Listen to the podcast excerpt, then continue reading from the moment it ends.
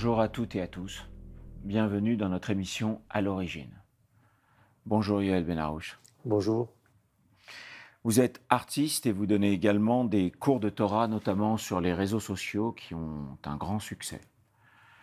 Aujourd'hui, nous allons ensemble aborder la fête de Purim. Purim est une fête joyeuse qui célèbre l'action héroïque d'une femme, la reine Esther. Pouvez-vous nous raconter cette fabuleuse histoire de celle qui sauva le peuple juif d'un terrible massacre? L'histoire de la reine Esther et de Mordechai qui vient la sauver, c'est la source même de toutes les histoires de Walt Disney. Il y a toujours une belle qui est fermée dans un royaume et le prince charmant qui vient la sauver eh bien, nous avons ici en réalité la matrice de toutes ces histoires. La reine Esther est prise prisonnière dans un royaume d'Assuérus et Mordechai va venir la sauver tout simplement parce qu'il s'agit là de sauver la nation d'Israël qui est au niveau historique au moment charnière entre la fin du, de l'exil des 70 ans d'exil. Nous sommes à la veille de l'entrée en terre d'Israël. Et donc toute cette situation se passe au moment même où le peuple devrait monter en terre d'Israël. Eh bien, il y a une structure maléfique qui se met en place, bien entendu, dans ce passage. Comme par hasard, les passages sont les lieux les plus dangereux. C'est pas par hasard que nous plaçons la mezouza dans les passages. On aurait pu poser la mezouza sur n'importe quel meuble de la maison. En réalité, c'est le passage qui est difficile, que ce soit du dedans vers le dehors ou bien du dehors vers le dedans. Dès que nous sommes dans un passage dans la vie, dans une couture, nous sommes dans la fragilité. Et la période de Purim marque ce moment de fragilité où si on ne sait pas déceler le mal, on peut rater cette fête et tomber dans l'erreur d'une simple joie d'un carnaval façon Israël. Alors qu'il s'agit ici d'un pogrom qui est mis en place pour détruire Israël afin qu'Israël n'entre pas sur sa terre qu'il reste dans l'exil des nations, éparpillé et loin de son identité première. Voilà l'histoire en grand. Bien entendu, il faut rentrer dans les détails et comprendre qu'il s'agit là d'un degré subliminal qui nous enseigne beaucoup de choses quant à la responsabilité que nous avons dans notre vie de cerner le mal si le mal n'est pas cerné, si le mal n'est pas connu, il peut faire des dégâts. Esther est une véritable héroïne. C'est une héroïne euh, de la Bible et parfois elle hésite. Pour quelle raison, à votre avis? Ben, Tout simplement parce qu'elle ne représente pas la femme qu'elle est. Elle représente l'ensemble de la nation d'Israël, celle qui pour l'instant est dans l'obscurité de l'exil. D'ailleurs, le mot, le nom Esther veut dire celle qui se cache. Les astir en hébreu veut dire se cacher. Alors que la lecture de ce parchemin d'Esther s'appelle Megillah. La Megillah d'Esther, traduction littérale, le dévoilement de ce qui est caché. Megillah veut dire dévoiler, Esther veut dire caché. Megillat Esther, c'est un appel, c'est une invitation à dévoiler ce qui est caché dans cette histoire. On lit donc cette Megillah d'Esther le jour de Purim, et on peut remarquer que euh, dans ce texte, jamais, mais jamais, ne figure le nom de Dieu. Tout à fait le nom de Dieu ne figure pas parce que s'il figurait dans l'une des phrases, dans l'un des versets, eh bien, il aurait été là-bas. S'il ne figure nulle part, c'est qu'il est partout. Il y a ici quelque chose de fondamental. C'est que la Megillat Esther vient nous relater une histoire humaine qui est conduite par une histoire divine bien cachée. En réalité, c'est Dieu qui se déguise dans cette fête de Pourim, et c'est de là que viennent les déguisements des enfants. On ne voit pas Dieu dans l'histoire humaine. On n'arrive pas à comprendre que nos histoires humaines sont en réalité une conduite divine à l'intérieur même de l'histoire. Encore une fois en hébreu, historia, c'est hesteria. Le mot histoire en hébreu, c'est là où Dieu se cache et qu'il véhicule les actions humaines. Et ceux qui n'ont pas Dieu pour voir pensent qu'il s'agit d'une histoire humaine tout simplement au premier degré. Et ceux qui savent voir au-delà des choses voient en réalité l'implication divine dans chaque action. Et d'ailleurs, là où il est écrit Hamelech, le roi, il n'est pas écrit Hamelech Achashverosh, le roi Assuérus. Il est écrit tout simplement le roi. Eh bien, chaque fois que vous voyez le roi, c'est le roi de l'univers. Il y a donc ici un code et il faut acheter un décodeur pour lire cette Megillah d'Esther et comprendre les tenants et les aboutissants de cette grande période du peuple d'Israël, juste à la fin de la destruction du premier temple, 70 ans plus tard, le temps était là pour entrer en terre d'Israël et toutes les forces du mal se réveillent pour empêcher une seule chose, le peuple d'Israël de jouer son rôle de nation sur sa terre. Ces forces du mal veulent que le peuple reste éparpillé, qu'il y ait des juifs, Yéhoudim, pourvu qu'il n'y ait pas un peuple, une nation politique sur la terre d'Israël. Ça, c'est la véritable histoire de Purim. Et ceux qui lisent cette histoire au premier degré pensent qu'il s'agit juste d'une petite fête euh, joyeuse, où les enfants se déguisent.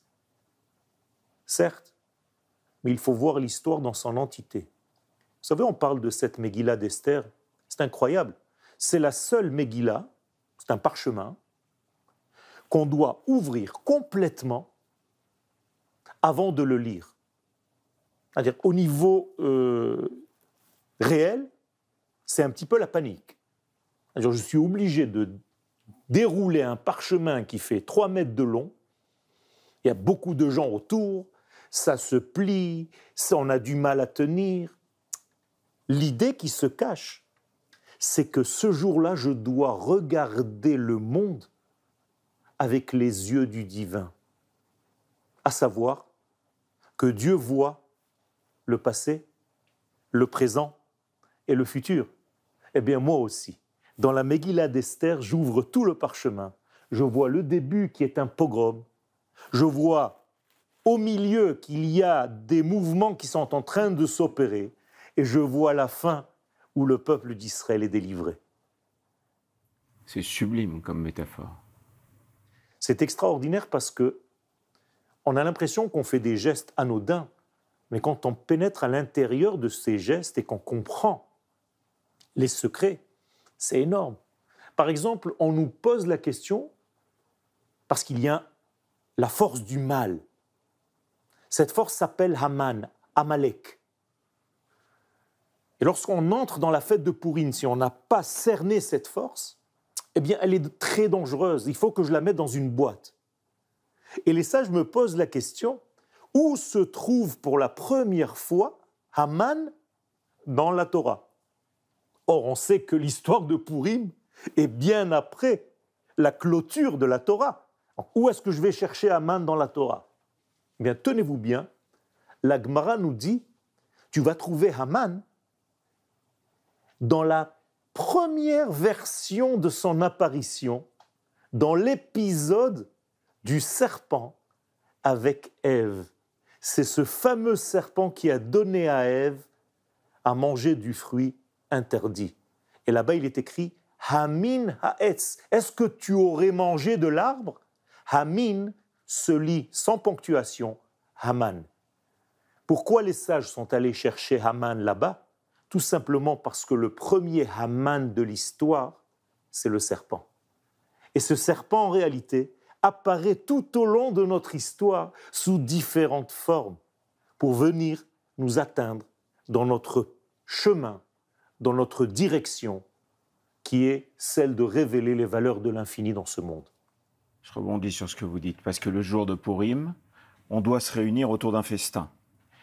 Et le plus surprenant, c'est qu'on doit boire au point de confondre Mordechai et Aman. Alors pourquoi vouloir confondre le bien et le mal? Mais tout simplement parce que, à la source, dans la source divine, ces notions n'existent pas. Le bien et le mal, ce sont des notions qui sont déjà au niveau de l'homme. À l'étage du divin, j'allais dire, il n'y a qu'une seule chose, la vie.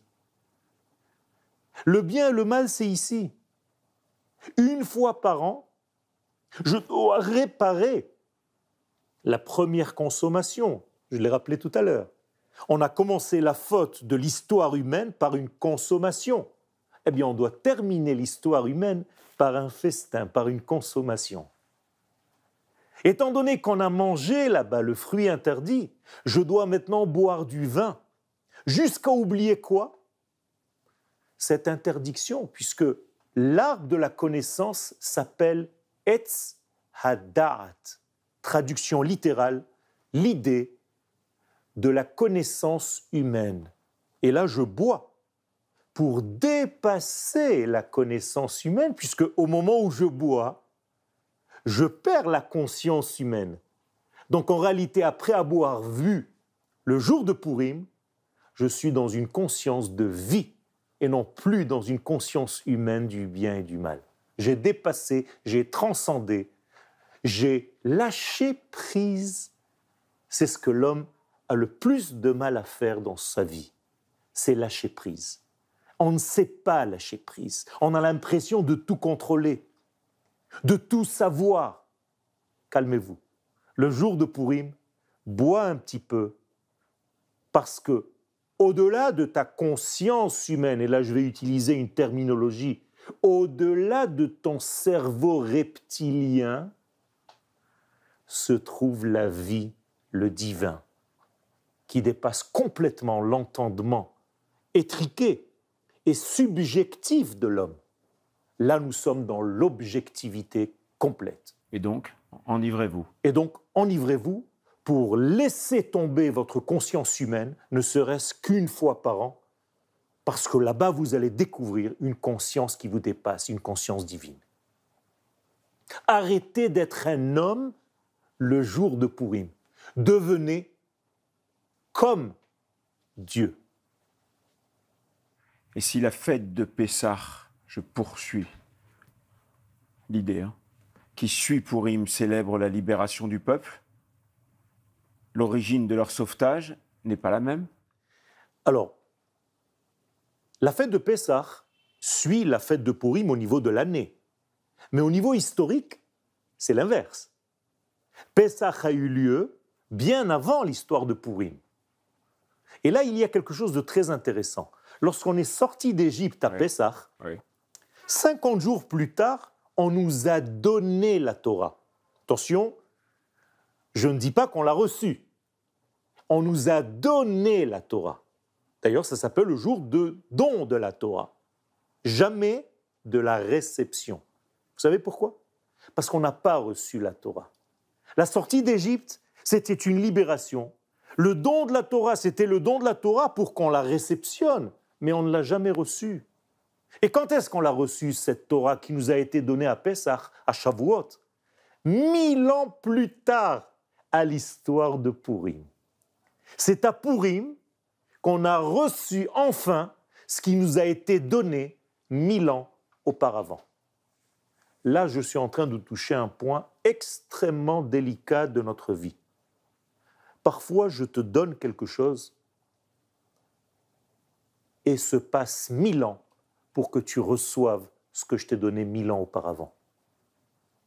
Il y a donc un décalage entre le donneur de la vie, entre le donneur de la Torah et celui qui est capable de l'appréhender, de le recevoir. C'est pas parce que j'ai dit quelque chose que celui qui a entendu le reçoit et le perçoit tout de suite. Il y a quelque chose de primordial ici. C'est ce temps, c'est cet espace entre le donneur et la réception de ce don. Et ça, c'est dans les relations humaines. Parfois, je te dis quelque chose que tu n'as pas compris. Et c'est bien des années plus tard, quand je ne suis peut-être plus là, que tu commences à recevoir ce que je t'ai dit. Comment se fait-il que tu n'as pas reçu mes paroles au moment où moi je les ai dites? Alors, je suis totalement d'accord avec ça et de temps en temps, on peut même parler avec un être et quelques heures après, il réagit ce que vous lui avez dit. Quelques heures avant, Tout à fait. Alors que vous étiez persuadé que la force ou la brutalité ou la douceur avec laquelle vous lui parlez va faire qu'il va avoir une connexion directe. Eh Et est-ce qu'à votre avis, est-ce que c'est pour ça qu'il y a une prescription à Purim qui est de faire un don aux pauvres? C'est d'ailleurs une priorité. Pourquoi ça a cette importance? Parce que c'est du concret et donc c'est tout de suite? Parce que vous ne pouvez pas vous asseoir et réparer le monde par le repas dont nous avons parlé tout à l'heure sans avoir réglé les premiers problèmes qui sont juste à côté de toi. À côté de toi vit un homme qui n'a pas de quoi manger. Toi, tu vas faire un festin pour corriger le monde. Tu es devenu très religieux, mais tu as perdu le sens de la vie. La Torah te remet sur les rails et te dit attention, tant que cet homme, que cette femme n'a pas de quoi manger, c'est que ta soi-disant réparation de la vie ne vaut rien. Fais quelque chose d'immédiat. Et la chose immédiate, c'est pas de lui donner de l'argent seulement, c'est de lui donner à manger. Pourquoi? Parce que sa consommation va être immédiate. Il peut mourir par la faim, par la soif. Donne-lui à manger, donne-lui à boire, maintenant, au présent. Je veux que sa réception soit en même temps que le don. Et là, il y a une connexion directe. Tant que je n'ai pas corrigé cela, je ne peux pas avancer dans quoi que ce soit dans ma vie. Regardez l'éthique de la Torah qui pense à mon voisin, à l'être humain qui est juste à côté de moi, bien avant de penser à la religion. Tout ce que tu vas faire sera dans un monde virtuel si tu n'as pas accompli quelque chose de réel, de concret. Regarde-le dans les yeux, donne-lui. D'ailleurs, c'est très bizarre. Beaucoup de gens, entre guillemets, pratiquants, pensent que la tzedaka que nous donnons, ça sauve de la mort. C'est certes un dire de nos sages, tzedaka tatzil mimavet. La sauve de la mort. Mais paradoxalement, les gens qui pratiquent la ont l'impression que c'est eux qui sont sauvés de la mort parce qu'ils ont donné quelque chose à un pauvre. Mais pas du tout. Tu viens de sauver la vie d'un être qui n'a pas de quoi manger. Regardez l'égoïsme jusqu'où il est arrivé. Je donne pour pouvoir me sauver de la mort. Pas du tout. Tu donnes parce que lui est en train de mourir. C'est énorme. Et tant qu'il ne vit pas, tu ne peux pas parler d'arrangement, tu ne peux pas parler de correction de ce monde. Sinon, c'est du grand n'importe quoi. Tu peux pas parler de tikkun Exactement. Le tikkun commence toujours par les lois entre l'homme et son prochain. C'est quoi? C'est des valeurs, c'est-à-dire que dedans, dans ce qu'on vient de dire, il y a le don, il y a la solidarité, il y a la générosité de se mettre à la place de l'autre. Il y a la prise de conscience que nous sommes un. Vous savez, ce pauvre-là qui est juste à côté de moi, cette femme qui est juste là, En réalité, si j'arrivais à concevoir quelle est une cellule de mon corps, j'aurais beaucoup plus de peur parce que si une cellule de mon corps sort du lot, c'est un cancer. Si je laisse une personne mourir de faim et de soif à côté de moi, sans ressentir quoi que ce soit parce que moi je suis bien, mais c'est comme si un corps humain se débarrasse de quelques-unes de ses cellules, d'une cellule. Mais monsieur, tu es complètement malade. Ravioel Benarouche, est-ce que vous pourriez nous expliquer le rapport qu'il y a entre votre peinture et la fête de Purim? Oui, il y a ici euh, véritablement quelque chose qui, qui fait le lien entre le fait de masquer, parce que toute la peinture, en fait, euh, je, je masque. Je masque par des couleurs, je masque par des formes, je masque par des traits. Et c'est comme si, en fait, je cachais une partie d'un blanc, d'un grand blanc. Et Purim, c'est la fête où justement il y a ces masques. Autrement dit, Purim nous invite, nous interpelle à pénétrer dans un monde qui est au-delà de ce que nous voyons. Nous voyons quelque chose, mais au-delà du masque de ce que nous avons, se trouve un autre monde, un monde caché. Et la peinture, en fait, fait le même travail. Elle invite euh, le spectateur à entrer au-delà du masque, au-delà du premier degré, du plastique, de la forme que je viens de donner, pour montrer qu'il y a un monde beaucoup plus caché, beaucoup plus subtil, et surtout qu'il y a un message de vie à l'intérieur de chaque trait, de chaque élément. D'ailleurs, les lettres de la Torah sont des masques, puisqu'elles masquent des parcelles d'un grand blanc. Et donc, la lettre va m'aider quelque part à entrer, c'est une invitation, mais je dois comprendre qu'au-delà de ces lettres, derrière ces lettres se trouve toujours le blanc. Et si j'ai caché une partie du blanc, ça veut dire qu'en réalité, je devrais un jour arriver à entendre le silence de ce blanc, qui aujourd'hui est obligé de me paraître par le noir de la lettre, mais un jour directement par ce silence. Autrement dit, par les masques de Purim, parce que je suis dans un monde masqué, je suis dans un monde habillé, je suis dans un monde où il y a des mesures, eh bien je dois commencer à m'habituer à lire au-delà de ces mesures, comme si j'enlevais le vêtement, c'est ce qu'on appelle en hébreu les hit pachet, et c'est ce qu'il y avait avant même la création du monde au niveau de la Kabbalah. Le monde était dans un degré de or pachut, une lumière qui n'avait même pas besoin de vêtements. Et toute la création du monde, en fait, c'est un grand vêtement que l'infini a créé pour cacher sa vérité absolue. Yoël Benarouche, est-ce que vous pourriez nous expliquer les rapports entre les codes de la peinture et les codes qui se trouvent dans la Megillah d'Esther? Eh bien, c'est une question extraordinaire puisque toute la Megillah d'Esther, ce sont en réalité des codes. En effet, d'ailleurs, le nom de Megillah d'Esther nous invite à dévoiler ce qui est caché. Megillah en hébreu veut dire se dévoiler et Esther veut dire ce qui est caché. Donc Megillat Esther peut se traduire textuellement dévoiler ce qui est caché. Donc il y a ici une invitation à faire en sorte que le lecteur ne reste pas au premier degré de la lecture. Ce qui sous-entend que toute cette Megillah d'Esther est un grand secret habillé de vêtements euh, d'une histoire d'événements euh, humains mais qui en réalité, au-delà de ces vêtements humains, de ces éléments humains, de ces événements, il y a un message beaucoup plus subtil. Et ce, message, en fait, c'est comment la lumière de l'infini arrive à descendre dans ce monde et à se dévoiler dans le royaume du ciel qui s'installe sur terre.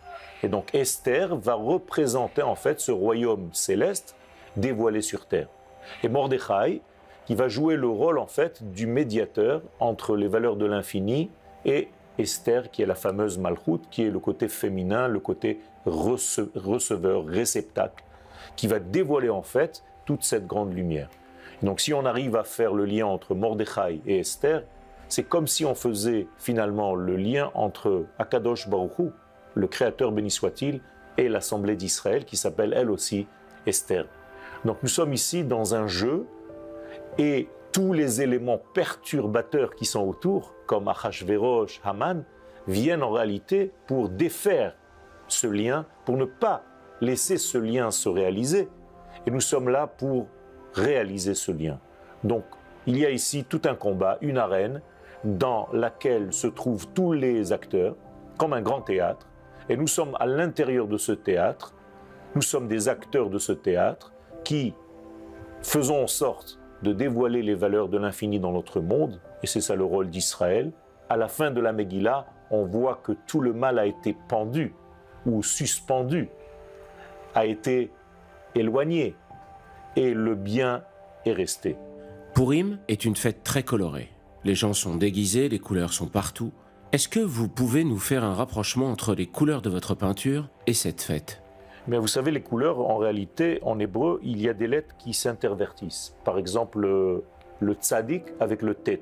C'est-à-dire qu'au lieu de dire tseva, je peux dire teva. Autrement dit, la nature, teva, c'est les couleurs. Alors, la grande parenthèse entre ces couleurs, c'est le blanc et le noir. Le blanc et le noir, en réalité, ne sont plus des couleurs, ne sont pas encore des couleurs, ce sont des valeurs. Et à l'intérieur de ces deux valeurs, le blanc et le noir, se trouvent toutes les nuances de toutes les couleurs. Et il y en a des milliards. C'est-à-dire qu'il y a des nuances euh, à l'infini de chacune des couleurs. Alors bien entendu, moi, dans ma peinture, j'utilise certaines couleurs pour représenter en fait certains domaines, certains degrés. Par exemple, quand je veux parler de quelque chose de l'ordre de l'infini ou de l'ordre du cachet, eh bien, je vais donner le blanc, ou bien le bleu ciel, ou bien le bleu. Quand je veux parler de quelque chose qui est là pour créer un vêtement qui va dévoiler ce qui est caché, eh bien, je vais passer dans les couleurs chaudes, les couleurs de terre, les couleurs qui réagissent en fait et qui englobent, qui avalent, qui retiennent la force, comme le rouge, comme le noir, comme le marron, et ainsi de suite.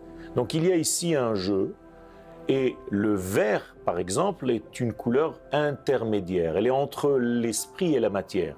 C'est pas par hasard que, par exemple, si on devait donner à un des acteurs de la Torah une couleur, Yosef par exemple, ou Mordechai, eh bien ce serait vert. Pourquoi? Parce qu'il est comme un arbre qui fait le lien entre l'infini et le monde de la matière. Et vous voyez que l'arbre est vert parce qu'il est entre le ciel du grand bleu et la terre du grand marron, noir, rouge.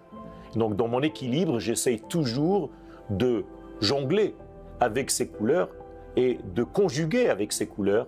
Et généralement, le vert apparaît toujours au centre même des œuvres, justement pour rappeler ce que j'ai dit tout à l'heure comme étant la couleur qui fait le lien, qui est à la couture entre le ciel et la terre. C'est d'ailleurs le rôle d'Israël d'être dans cette couture entre le ciel, l'esprit, et entre la terre, la matière.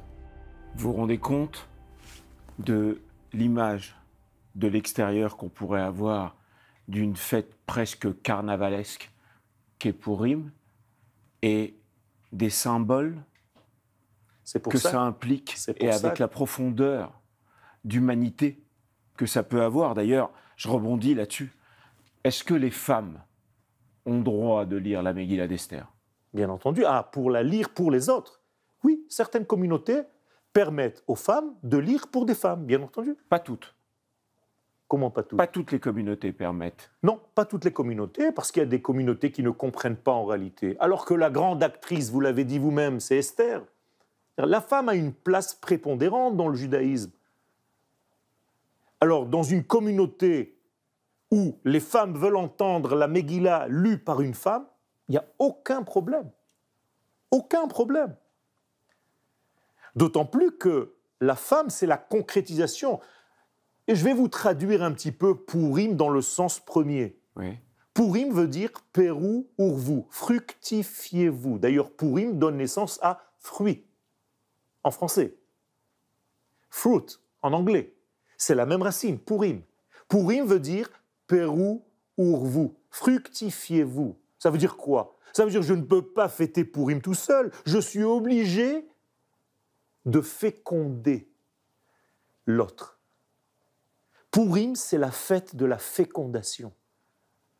C'est la fête de la prise de conscience que l'autre existe et que c'est seulement en prenant la conscience qu'il existe et qu'il a un manque, que je peux, moi, entrer dans cette fête. Sinon, où se trouve la véritable joie de Purim C'est pas une joie.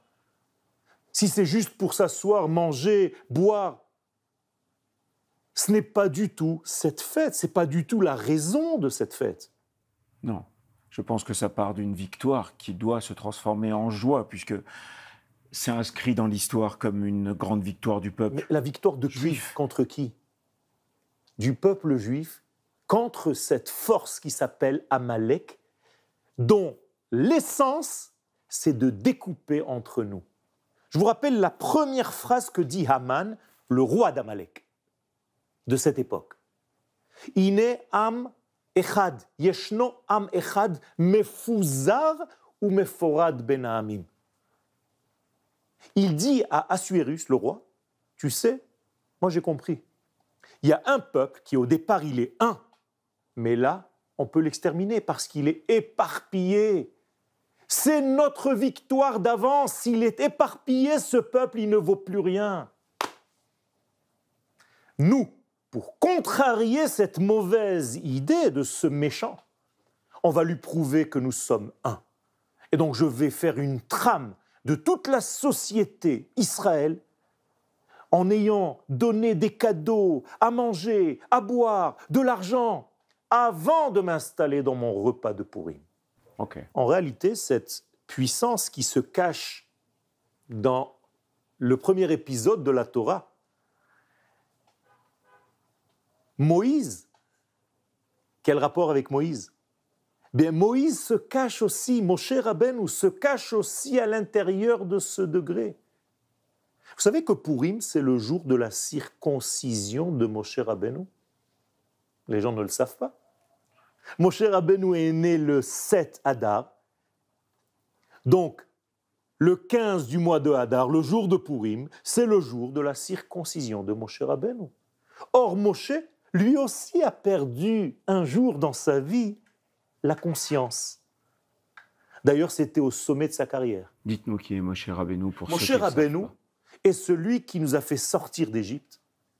C'est le maître qui nous a réconciliés en fait avec notre identité profonde.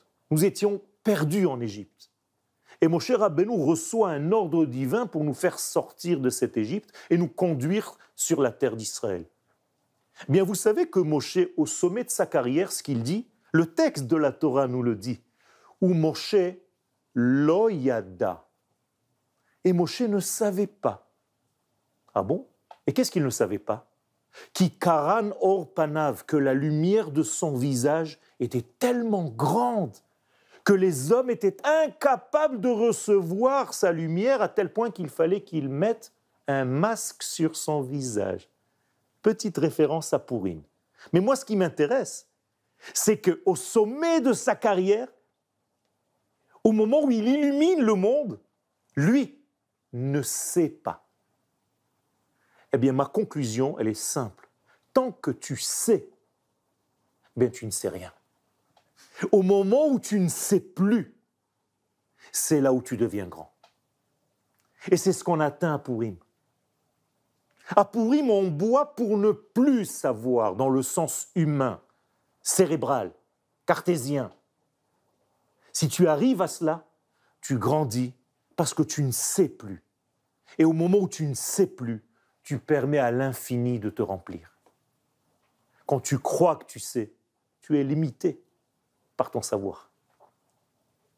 D'ailleurs, dans l'étude de la Torah, c'est extrêmement précis. On ne nous demande pas de venir étudier la Torah. Les, les, sages sont très précis dans ce qu'ils disent. Les gens ne font pas attention à tous ces détails. Moi, j'adore les détails de la Torah. La sémantique de la Torah est tellement riche. Les sages nous disent, pas va étudier, c'est Ulmad, sors pour étudier. Si tu n'es pas capable de sortir de l'être que tu es maintenant, tu ne seras que la suite logique de ce que tu auras construit. Je te demande de sortir. Ne sois plus ce que tu es. Ça veut dire quoi? Ça veut dire prendre des risques? Tout à fait. Lâche l'étape d'avant pour pouvoir te renouveler dans ta vie. Rentre dans ton atelier comme si tu n'as jamais peint. ouvre un texte de Torah sans regarder immédiatement les commentaires. Ça veut dire aucun mécanisme. Exactement. Vous savez, en français, il y a des mots très intéressants. Et comme ce n'est pas ma langue natale, j'ai une tendance à faire attention plus que les autres. Par exemple, quand je regarde les explicateurs de la Torah, ça s'appelle les commentaires, eh bien, ça t'apprend à te taire. Commentaire. tu ne sais plus. Tu n'étudies plus réellement. C'est l'étude de l'autre. Mais ce commentaire, lui, ne se taisait pas. La preuve, c'est qu'il a écrit quelque chose. Et toi, au lieu d'étudier, tu restes figé, coincé, sclérosé par le texte de l'autre, qui en réalité n'a fait qu'une seule chose, à te faire taire. Et il ne faut pas se taire. Il y a des moments où il faut ouvrir la bouche, comme dans un texte, où tu dois te renouveler comme quelqu'un de neuf. Rabbi Nachman de Breslev disait Je hais les vieux. Qu'est-ce que ça veut dire? Pas que je n'aime pas les, les gens âgés. Je n'aime pas ceux qui ont vieilli dans leur vie. Précisément, il disait Tu n'as pas le droit d'être vieux. Tu n'as pas le droit. Il faut que tu sois un vieux dans ta connaissance, mais un bébé dans ta recherche. Et moi, j'essaie d'être un nouveau bébé à chaque fois que j'aborde un texte, une toile ou n'importe quoi. Pour être un nouveau Yoel. Je ne peux pas être seulement la suite logique du Yoel d'hier. Et on transforme ça et on revient à Purim et on repart de ça et on enlève toute mécanique pour se dire qu'au bout d'un moment, c'est quelque chose, ce judaïsme, cette Torah, cette instruction qui fait que tu ne peux pas prier tous les matins de la même façon parce que tu ne dois pas avoir de mécanique, parce que c'est suivant l'état dans lequel tu es que tu vas prononcer les mêmes mots, mais pas avec le même être, pas avec la même couleur. Surtout pas un rituel de prière, comme c'est écrit souvent. Ce n'est pas un rituel. Parce que tu peux rire et la tuer. Rituel. Moi, ce que je veux, c'est un nouvel abord, une nouvelle approche chaque jour du même texte. Parce que c'est infini. Combien de fois, combien de pourris m'as-tu passé dans ta vie? Des centaines. Mais à chaque fois, tu as quelque chose d'autre. À chaque fois, il y a une nouvelle lumière. Parce que tu abordes le texte avec la nouvelle année, avec ta nouvelle conscience, avec ton expérience nouvelle. Ce que voulez-vous me dire là par rapport à la religion, le fait d'être religieux, le fait de prier et le fait de dire deux fois par jour une prière, c'est que si vous le faites avec votre cœur et avec l'honnêteté la plus profonde, ça n'a jamais la même sonorité. Tout à fait. C'est une nouvelle, c'est un nouveau lien. C'est un écho à soi. C'est un écho. C'est une écoute et un dialogue, j'allais dire, avec l'infini. Et donc c'est une acceptation. Tout à fait. Et donc le fait de boire à Purim, ça veut dire que on fait à Purim alors que c'est la fête de la fructification ou c'est la fête des enfants ou c'est la fête d'un carnaval, c'est le fait de se dire que quoi qu'il arrive, c'est une date où on se donne le droit de lâcher prise Mais Tout simplement parce qu'on a confiance en ce que nous sommes. Quelqu'un qui sait ce qu'il est dans son intérieur, eh bien, il n'a pas peur de lâcher prise, parce qu'il il sait qu'il est rempli de divin. Il n'y a que du, divin qui sortira de lui. Et d'ailleurs, quand je lâche prise, tout ce que je vais dire cette journée de Purim, ce sont des choses que je ne peux pas dire au moment où la conscience contrôle. Et donc les plus grands secrets du judaïsme sortent précisément à Purim. D'ailleurs, la plus grande journée que tout le monde pense s'appelle au nom de Purim. Qui Purim? Qui Purim en hébreu veut dire comme Purim. Je vous la fais en image. Le jour de Kippourim se dit quand je serai grand, je veux devenir comme Purim. C'est ça que ça veut dire. Parce que ce n'est pas normal que j'atteigne Dieu en jeûnant, en me mortifiant, en ne buvant pas. C'est pas normal. Quoi, c'est comme ça que je rencontre l'infini? Par la mortification de mon être? Pas du tout. Je veux rencontrer Dieu dans un repas, dans une boisson, avec des amis, en chantant, en étant heureux. Ça, c'est le judaïsme. Et d'ailleurs, la fête de Purim restera à jamais dans le calendrier hébraïque, justement à cause de ça, grâce à ça. Comment vous faites Purim, vous, Yoel Benarouche Je fais tout ce qu'il faut faire au départ, Oui. en apportant moi-même Oui. des éléments à deux pauvres, minimum, avec une tzedaka pour aider ceux qui n'ont pas de quoi fêter. Et une fois que j'ai fait mon devoir vis-à-vis de l'homme, je me mets à table, j'ai mes élèves qui arrivent, et je bois 15 verres de vin. 15 15 verres de vin. Il y a un, il y a un secret dans la Kabbale.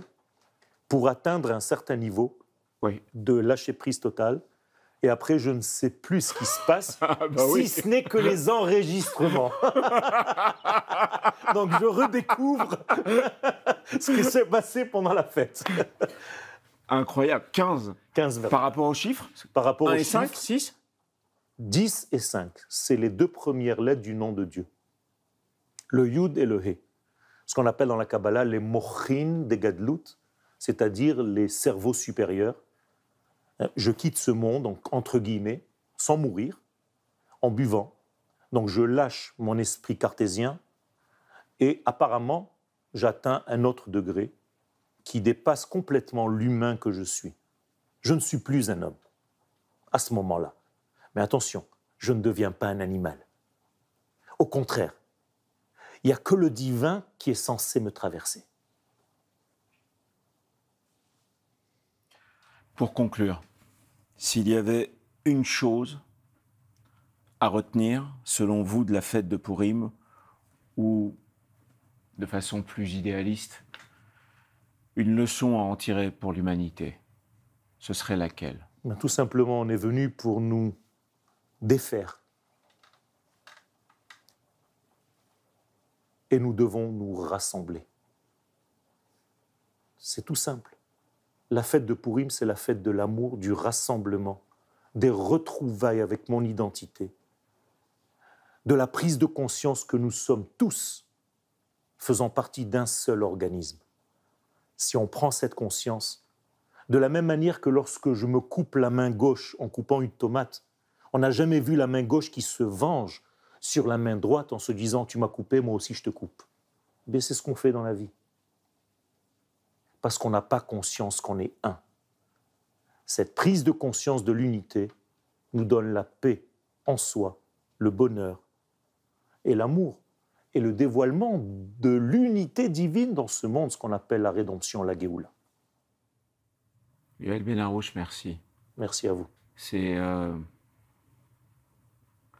c'est formidable quand les humains arrivent à se parler d'une même fête, d'un même jour, avec des visions, des couleurs, des lois, des instructions différentes, parce que euh, qu'on fasse ces fêtes ou qu'on ne les fasse pas, ça nous enrichit, ça nous donne envie de pousser une porte, ça nous donne envie d'aller vers l'inconnu, ça nous donne envie de le comprendre, ça nous donne envie quand on s'est perdu, peut-être de se retrouver. Et en tout cas, euh, je penserai à cette fête de Purim différemment grâce à vos instructions. Donc je vous souhaite à tous et à toutes, et je vous souhaite même à toutes et à tous, une belle fête de Purim. Je vous dis merci de nous avoir suivis, je vous souhaite un bon dimanche, une bonne semaine, et à bientôt.